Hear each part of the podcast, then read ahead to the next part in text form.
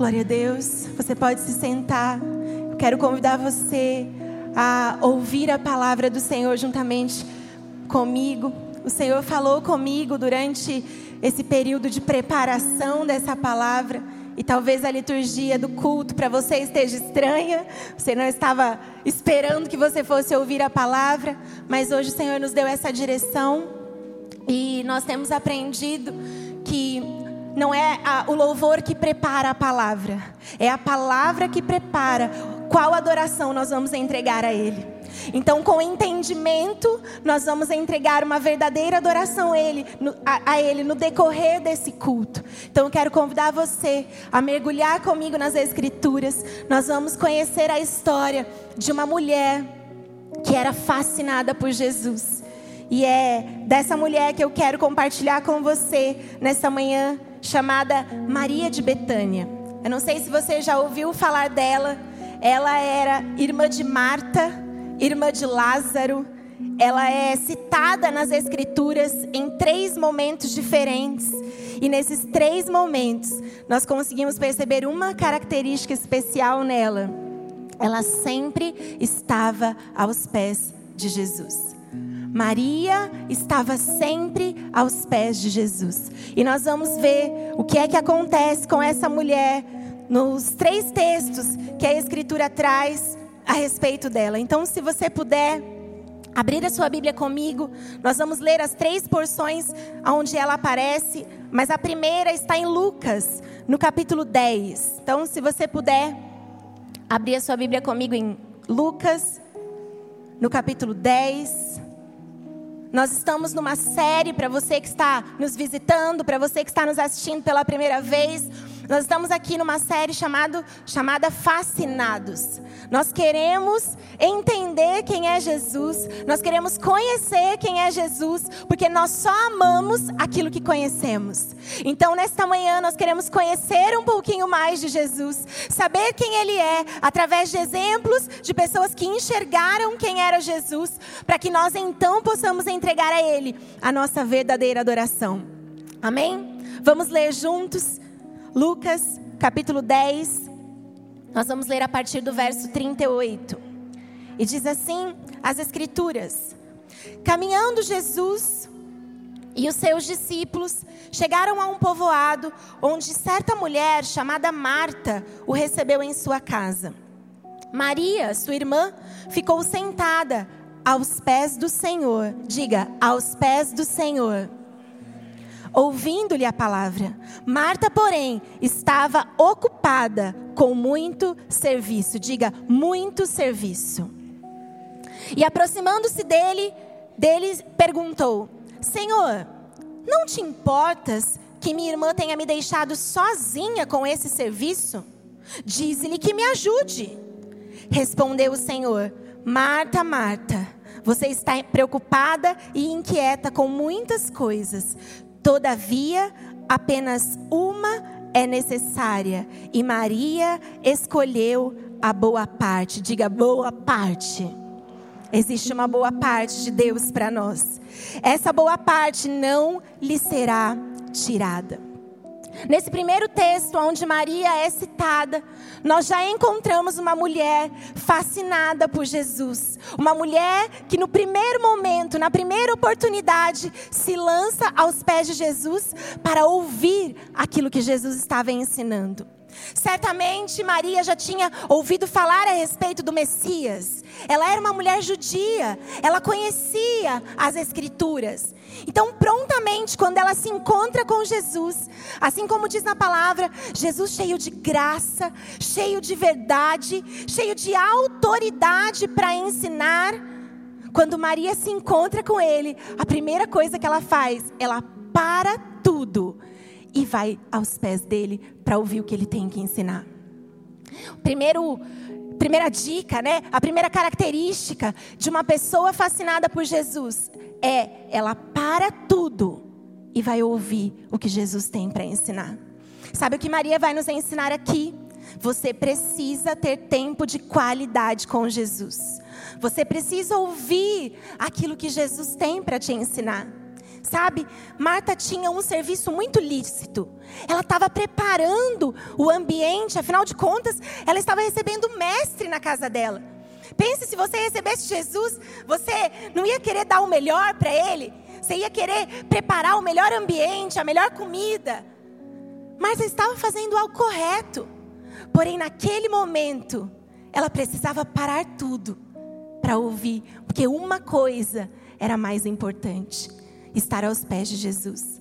E quantas vezes nós somos mais Marta do que Maria? E eu posso dizer de experiência própria. Eu amo a igreja, eu amo servir ao Senhor na igreja, e eu era até chamado pela minha família de igrejeira. Eu era a Carola, na verdade, que eles falavam. Gente, vou contar para vocês o que, que eles falavam de mim. Que eu era Carola. Porque eu estava na igreja literalmente todos os dias de segunda a segunda. Eu sou casada com o Robson, que não está aqui, está trabalhando hoje, né, servindo no trabalho dele. E nós, durante muito tempo, nós não tínhamos filhos, então nós dedicávamos todo o nosso tempo na casa de Deus. Então nós cuidávamos das coisas, cuidávamos de ministérios, cuidávamos de pessoas, e isso era muito bom. Isso é muito importante. Mas chegou um determinado momento na nossa vida onde Deus nos deu uma pausa. Deus fechou um ciclo e nós paramos de servir naquele ministério. O Senhor nos encaminhou para um outro tempo. E eu me lembro que eu fiquei muito triste, eu fiquei muito decepcionada com Deus, da forma como as coisas aconteceram. E aí eu me lembro de ter orado assim: Poxa Deus, eu estava te servindo. Eu estava lá fazendo o meu melhor para a obra do Senhor. A obra não era minha, a obra era do Senhor. Porque o Senhor tirou isso de mim. E aí eu me lembro que num devocional Deus me disse assim: Sabe, Ivan, você ama mais o que você faz para mim do que a mim. E assim eu não quero. Quantas vezes nós gastamos a nossa vida para Jesus, fazendo coisas que Ele não nos pediu. E a gente fica cansado, e a gente fica exausto. Mas o Senhor não nos pediu. O meu conselho para você é: seja como Maria. Pare tudo. Vá aos pés de Jesus. Lá ele vai contar para você aquilo que ele realmente quer que você faça.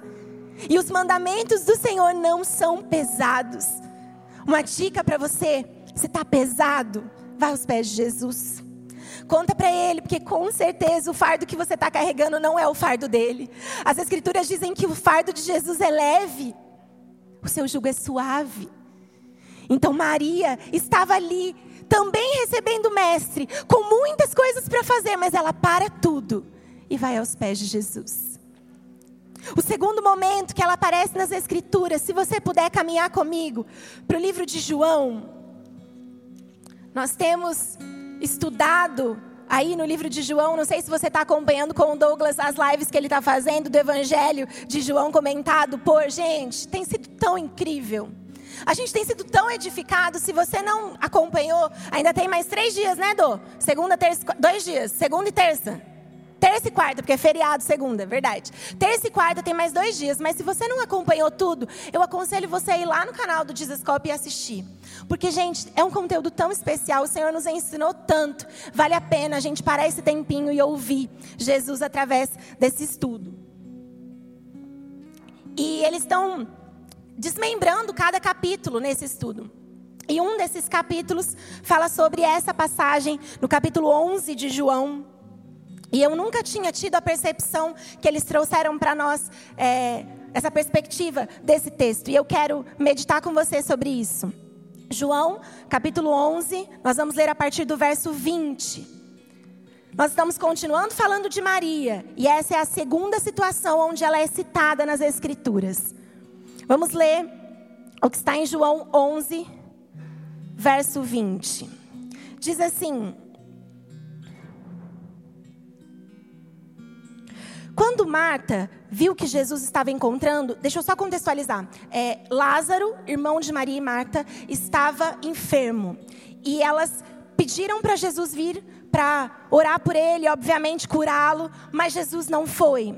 E quando Jesus chegou, Lázaro havia morrido, ok? Então nós estamos dentro desse contexto. Lázaro havia morrido há quatro dias. Então o verso 20 diz assim: Quando Marta ouviu que Jesus estava chegando, foi encontrá-lo, mas Maria ficou em casa.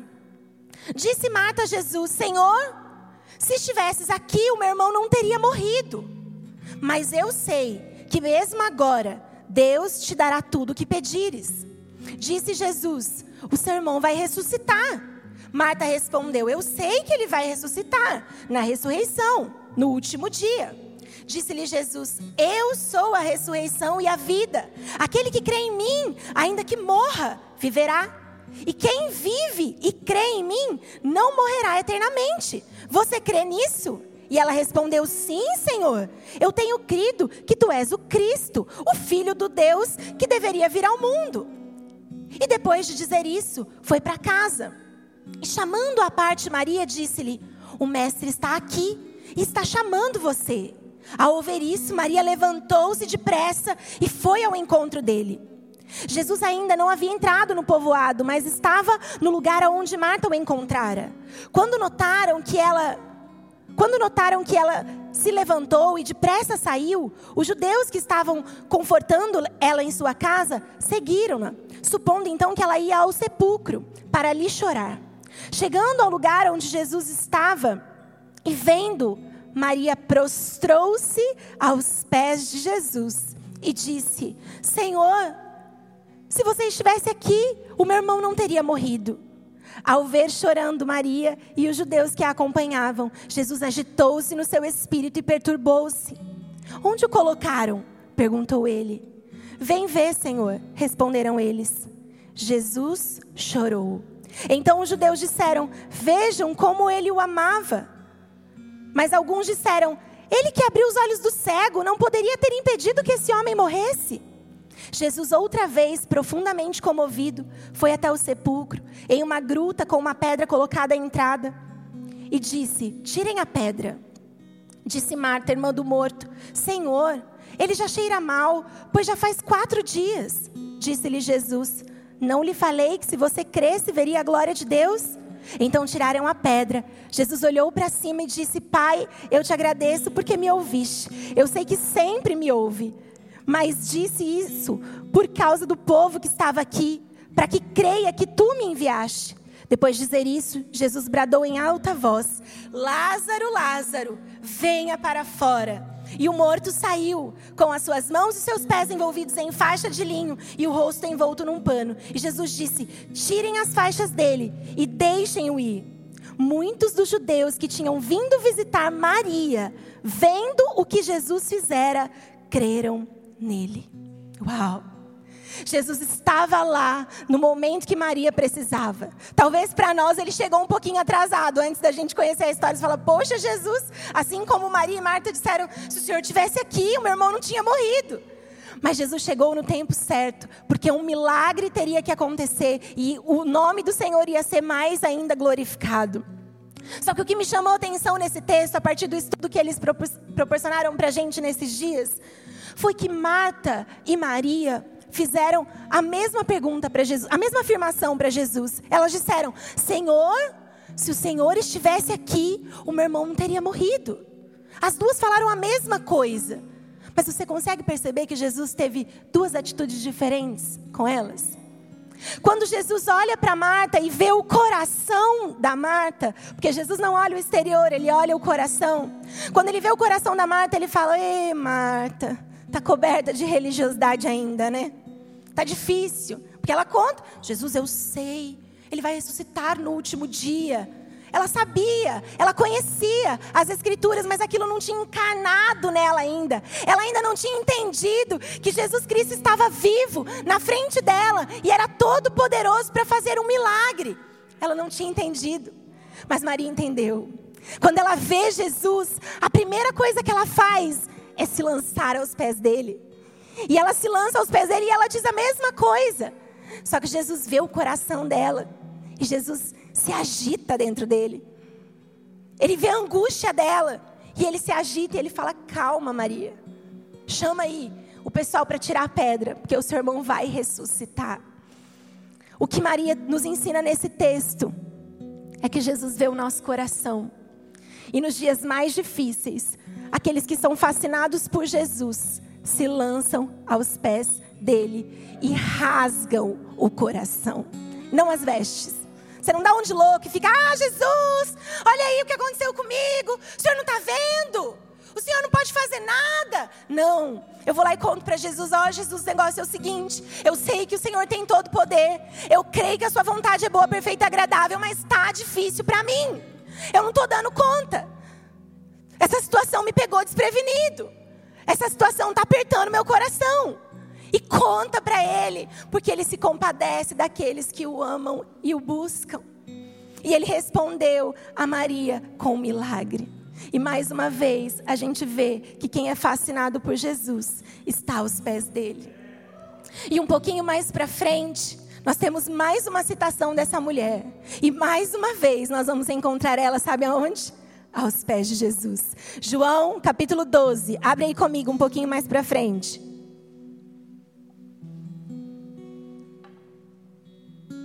João, no capítulo 12, no verso 1 vai dizer assim: Seis dias antes da Páscoa, Jesus chegou a Betânia, onde vivia Lázaro, a quem ressuscitara dos mortos. Ali, prepararam um jantar para Jesus. Marta servia, enquanto Lázaro estava à mesa com ele. Mais uma vez, Marta servia. Marta ainda não tinha entendido. Marta ainda não tinha conseguido parar para prestar atenção no Mestre. Mas Maria, então Maria pegou um frasco de nardo puro, que era um perfume muito caro, e derramou-o sobre Jesus. Enxugou então os seus pés com os seus cabelos, e a casa encheu-se com a fragrância do perfume. Mas um dos seus discípulos, Judas Iscariotes, que mais tarde iria traí-lo, fez uma objeção. Por que esse perfume não foi vendido e o dinheiro dado aos pobres? Seriam 300 denários. Ele falou isso não por se, ele não falou isso por se interessar pelos pobres, mas porque era ladrão, sendo responsável por uma bolsa de, pela bolsa de dinheiro e costumava tirar o que nela era colocado. E Jesus respondeu: Deixe-a em paz, que o guarde para o dia do meu sepultamento, pois os pobres vocês sempre terão consigo, mas a mim nem sempre vocês terão. Aquele vaso de alabastro onde estava aquele perfume caríssimo. Diz né, os estudos que aquele perfume valia a um ano de trabalho. Um ano que alguém guardou ali o seu salário para comprar aquele perfume. Diz também que no costume da época, as mulheres guardavam esse perfume ano após ano, elas iam comprando um pouquinho e colocando nesse vaso para o dia do seu casamento. Esse perfume era muito fino, era muito precioso, tinha um cheiro maravilhoso. E aquele perfume, ela simplesmente quebra sobre Jesus. E o perfume escorre, chega até os pés dele. E as mulheres judias, elas tinham o costume de usar um véu. Elas não mostravam os seus cabelos em público, porque era desrespeitoso. Mas o que Maria faz? Ela nem se preocupa com as pessoas, ela está diante de Jesus. Ela quebra aquilo que ela tem de mais precioso, ela tira o seu véu e ela enxuga os pés de Jesus com os seus cabelos. Sabe o que, que Maria nos ensina aqui? Que nós precisamos entregar para Jesus tudo aquilo que nós temos de mais precioso. Não importa as outras coisas, ela ganhou a Cristo. Ela tinha enxergado o Messias. Ela tinha enxergado aquele para qual ela estava esperando. O verdadeiro noivo dela estava diante dela. Então, sabe o que ela faz? Ela diz: Sabe, Jesus, esse negócio aqui que eu preparei para o meu casamento, esse perfume, ele é muito importante, mas para mim, ganhar a Cristo vale mais. Diante de ti, eu quebro esse perfume e o meu casamento é secundário. Sabe, talvez você falou já essa oração ou conhece alguém que disse: Ah, Jesus, não volta ainda, eu não casei. Ah, Jesus, não volta ainda, eu não tive um filho. Ah, Jesus, não volte ainda, eu ainda não empreendi o meu negócio, eu ainda não terminei minha faculdade. Sabe que Maria nos ensina que alguém que é fascinado por Jesus se lança aos pés dele e dá tudo para ele, e todo o resto não importa. Nada mais importa quando nós estamos aos pés de Jesus. Tudo é secundário. Não tem como ler esse texto e não lembrar do que Paulo disse em Filipenses 3. Mas para mim o que era lucro, passei a considerar como perda por causa de Cristo. Mais do que isso, eu considero tudo como perda, comparado à suprema grandeza do conhecimento de Cristo Jesus, o meu Senhor, por cuja causa eu perdi todas as coisas. Eu as considero como esterco para poder ganhar a Cristo e ser encontrado nele. O que é mais precioso é que quando você encontra Cristo, Ele põe Ele põe você dentro dele, e agora você é achado dentro dele, e agora você tem o amor perfeito sobre você. Maria entendeu isso, e ela se lançou aos pés de Jesus, e ela deu aquilo que ela tinha de mais precioso. O casamento dela ficou em segundo plano, os planos terrenos dela ficou em segundo plano, porque ela estava diante de Jesus. Será que você está tão fascinado por Jesus assim, que você vai conseguir fazer essa atitude que Maria fez e dizer: Jesus, tudo bem, se o Senhor não fizer aquilo que eu tanto espero, aquilo que eu tanto oro. Tudo bem, Jesus, porque eu ganhei o melhor presente. Eu fui encontrada por Ele e agora eu estou encontrada nele. Esse é o melhor lugar. Talvez ouvindo a história de Maria, você, como eu, se apaixonou por ela e falou: Uau, essa mulher era fascinada por Jesus. Diz as Escrituras em Marcos, no capítulo 14, que Jesus diz assim: Olha, o que ela fez vai ser contado sobre toda a terra. Jesus se agradou tanto dela que fez o nome dela conhecido. Perceba que ela não buscou isso, mas isso foi uma consequência. Estar aos pés de Jesus nos traz muitas coisas boas também. Não são só renúncias, não são só sacrifícios. Porém, talvez você teve a certeza de que você pode ser todo mundo desse texto, menos Maria. Talvez você é Marta, trabalhando que se cansa de trabalhar e não consegue ter tempo para Jesus. Talvez você é até Lázaro, que já está morto, está precisando ressuscitar e que está difícil o negócio. Talvez você era os discípulos que estavam julgando os outros, que ficam se entregando para Jesus, que se lançam no chão, que pulam, que gritam, que expressam o amor a Jesus e você se incomoda com eles. Ai, para que fazer isso? Precisa de tanto, não. Faz isso na sua casa. Talvez você é todos esses outros personagens, mas não é Maria. E o que eu quero encorajar você nessa manhã é que dá para crescer em amor. Dá para crescer em amor. Então talvez nós não somos Marias. Nós somos um outro personagem que ainda precisava crescer em amor. E é sobre ele que eu quero falar com vocês rapidamente. João de novo no capítulo 21 agora, um pouquinho mais para frente. Nós vamos falar de um personagem que achava que amava Jesus, mas que na verdade precisava crescer em amor. João capítulo 21, nós vamos ler a partir do verso 15.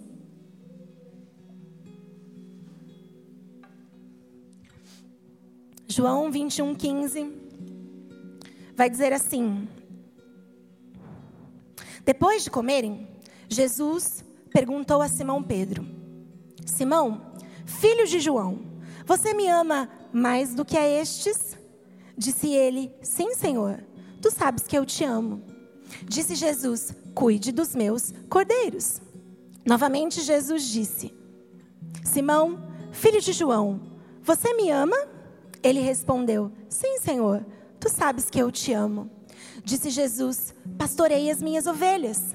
Pela terceira vez ele disse: Simão, filho de João, você me ama? Pedro ficou entristecido por Jesus ter lhe perguntado pela terceira vez: Você me ama? Ele disse: Senhor, tu sabes de todas as coisas e tu sabes que eu te amo. Disse-lhe Jesus: Cuide das minhas ovelhas. A primeira pergunta que Jesus faz para Pedro, só para a gente entender o que está acontecendo ali, se você conhece a história, você sabe que Jesus estava anunciando a sua morte e ele fez ali um momento com os seus discípulos na ceia. E ali ele disse assim: Olha, chegou o momento aonde eu vou ser entregue para a morte. E aí todos os discípulos ficaram assim, né, assustados. E aí ele vai dizer assim: Vai se cumprir as escrituras de Zacarias. Ferirei o pastor e as ovelhas se dispersarão. E aí, quando Jesus disse isso, os discípulos, ah, oh, meu Deus, nós vamos, nós vamos abandonar Jesus. E aí, Pedro, na hora, ele disse: Jesus, todo mundo pode te abandonar, mas eu não. Eu te amo muito, Jesus. Eu jamais te abandonar, abandonaria. Essa galera aqui é só fogo de palha, mas eu, Jesus, eu te amo muito. E eu não vou te abandonar. E aí Jesus olha para Pedro e fala: Ô oh, Pedro, tá achando que tá bom aí, né? Você precisa crescer muito, Pedro. Você ainda vai me negar três vezes só hoje. E aí Pedro, né? fica assim paradinho e você sabe que nas três circunstâncias depois, onde Jesus é levado, Pedro nega Jesus três vezes. E aí, certamente, quando Jesus marca esse encontro com Pedro, Pedro se lembrou. Ele se lembrou que ele se achava o cara. E aí ele descobriu que ele já estava fora do time. Porque ele tinha negado Jesus. Ele não merecia mais estar ali. Na verdade, ele já tinha até voltado a pescar. Mas Jesus, quando ressuscita, e as mulheres vão até o túmulo, e o anjo está lá dizendo: Olha, Jesus ressuscitou, vai, conte aos discípulos e a Pedro. Por que será que Pedro foi incluído aí especificamente? Porque provavelmente ele já nem se considerava mais um discípulo de Jesus. Ele já tinha largado mão. Talvez nessa pandemia aí, você deu aquela esfriadona, sabe? Sabe aquela esfriadona? Tem gente que você não vê na igreja não consegue ter relacionamento com Jesus. E Jesus está nos ensinando esse tempo que a gente não precisa de igreja para ter relacionamento. A gente com Ele, a gente precisa de igreja para ter relacionamento uns com os outros. Mas com Ele é em casa. E talvez você desistiu de Jesus como Pedro. Você estava dizendo assim, ó, eu já estou fora do baralho. Do time, estou cortado. Já era, não dá para mim. Mas Jesus marca esse encontro com ele para mostrar para ele que por mais que o nível de amor que Pedro achava que ele estava, na verdade ele não estava. Jesus estava dizendo para ele: "Calma, Pedro. Você não estava onde você achava que você estaria, mas eu posso te colocar lá. E você vai chegar muito mais alto do que você imaginava, porque eu vou te restaurar, porque eu vou refazer você. E aí sim, você vai me amar de tal forma que você vai se entregar por mim, como você disse anteriormente. Então, dentro desse contexto, a gente entende que Jesus não fez uma simples pergunta. Estudando um pouquinho, a gente vai entender aqui que quando Jesus fala, Pedro, tu me amas, a tradução para nós é só tu me amas, e para a gente amor é amor. Mas na verdade, o amor é dividido em quatro tipos: o amor ágape, que é o amor total, é o amor sacrificial, é o amor de Deus para nós e o amor que Deus espera que nós correspondamos a Ele. Nós temos um outro amor, que é o filos, que é o amor de amigo então, o amor que nós temos pelos nossos amigos. Temos o amor eros, que é de homem e mulher. E nós temos o amor estorge, que é o amor de família. Então, dentro desses quatro amores, quando Jesus está dizendo assim, Pedro, tu me amas? A primeira pergunta de Jesus é essa: Pedro, tu me amas agapau? Tu me amas sobre todas as coisas, com toda a sua intensidade, um amor sacrificial? E aí a resposta de Pedro é interessante, porque para nós ele diz: Ah, sim, Senhor, tu sabes que eu te amo. Mas na verdade, quando Pedro responde, ele diz assim: Sim, Senhor, tu sabes que eu te amo, filéu. É como se Pedro respondesse assim para Jesus: Claro, Jesus, eu gosto de você. Pensa você perguntar para o seu marido, mulher, assim: Amor, fala para mim que você me ama. E ele fala assim: Ah, eu te considero muito. Pensa, você fica louca. Jesus insiste. Jesus vai para o outro versículo. Ele não desiste, não. Ele fala, é, filéu, pera um pouco. Não, Jesus não faz isso, não. Ele fala, peraí. Pedro, vamos de novo, vai. Sabe assim, quando você, quando você faz uma coisa errada, daí você fala, não, vou dar mais uma chance, vou dar uma chance. Vamos de novo. Pedro, tu me amas agapau? E Pedro mais uma vez responde, sim, Jesus, eu te amo, filéu. Do tipo assim, ó, Jesus, o negócio é o seguinte, é só isso que eu tenho para te oferecer. Entendeu? Para mim já deu. Eu não dou conta desse negócio não. Eu sou pior do que eu imaginava. Mas Jesus não desiste dele não. Jesus ele pergunta pela terceira vez. E Jesus pergunta assim: Pedro, tu me amas agapau? Perdão, Pedro, tu me amas filéu? Jesus vai descer no nível de Pedro. Jesus viu que não dava. Ele estava tentando puxar Pedro com, de uma vez, mas não dava. Pedro precisava ir degrau a degrau. E aí Jesus então desce no nível de Pedro. Ele fala assim: Pedro, tu me amas filéu? E aí Pedro se entristece, porque ele viu que era só isso mesmo que ele tinha para dar. Ele não dava conta mais não. E aí ele disse: Jesus, o Senhor sabe de todas as coisas. Tu sabes que é só filéu. E aí sabe o que é mais lindo? Que Jesus não desiste dele. Sabe o que é mais lindo? É que Jesus fala assim para ele: Então, cuide das minhas ovelhas. Peraí. Acabei de falar que eu gosto de você, não é tudo isso. Por que você vai mandar eu cuidar das suas ovelhas? Jesus era o bom pastor.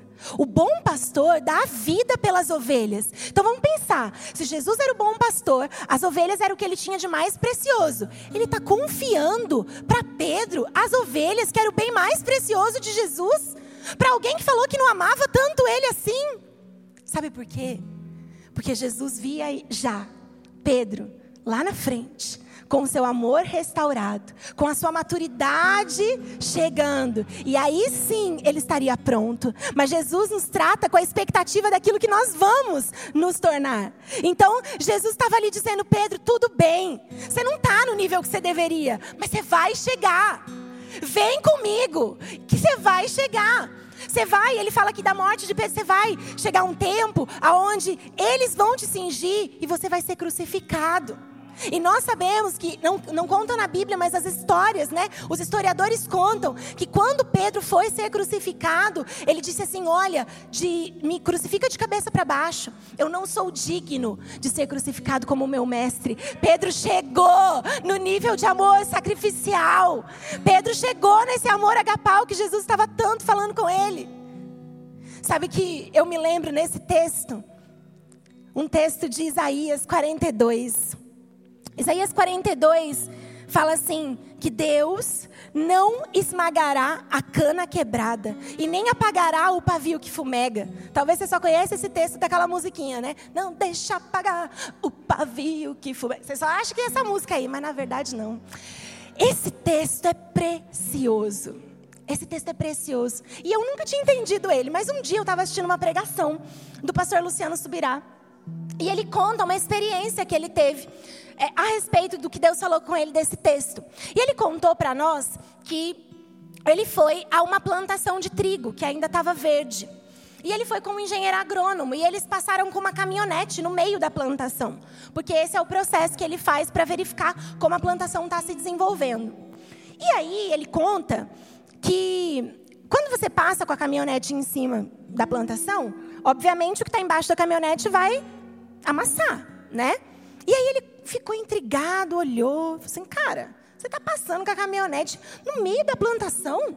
Isso aqui vai cair, vai esmagar, não vai levantar nunca mais. Ele falou, não, pastor, olha aqui comigo, desce do carro. Aí o pastor desceu do carro, olha ali, ó, aquela segunda carreira, você consegue ver uma diferença? Ele falou, ah, consigo. Ele falou, eu passei aqui com o carro há duas semanas atrás. Aí ele, ah, você quer dizer que há duas semanas atrás você passou lá e ele já levantou, porque estava dando uma diferença. E ele falou assim: ele cria força e ele levanta de novo. Ele, ah, eu não acredito. Aí ele pegou um caulezinho do chão e ele esmagou com o dedo assim. Aí ele disse: se eu fizer assim, ele não levanta mais. Se eu esmagar, ele não levanta mais.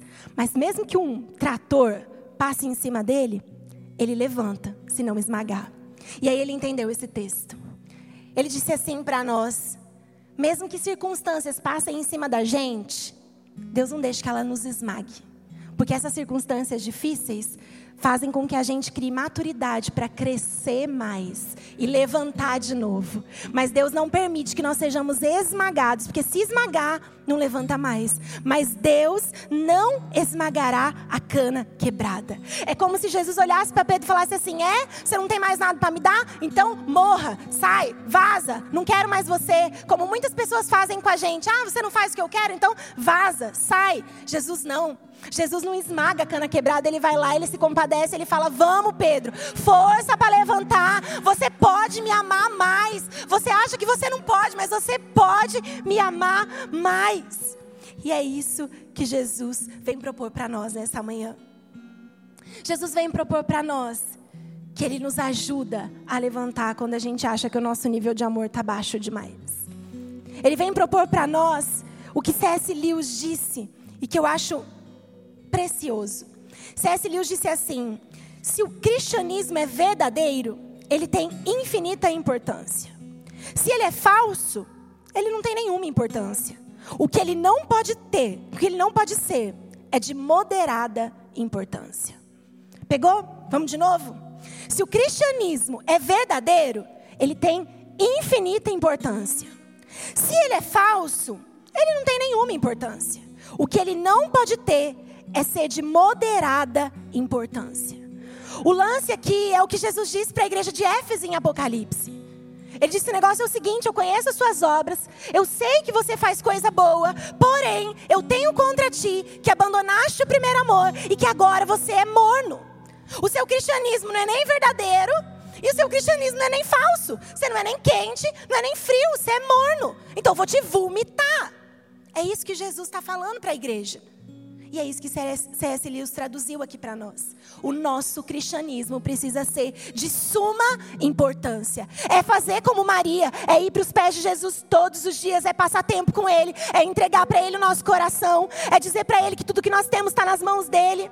Na semana passada nós aprendemos que vai chegar um tempo aonde o valor das coisas vai ser o amor que nós temos a Jesus. Como é que está o seu amor a Jesus?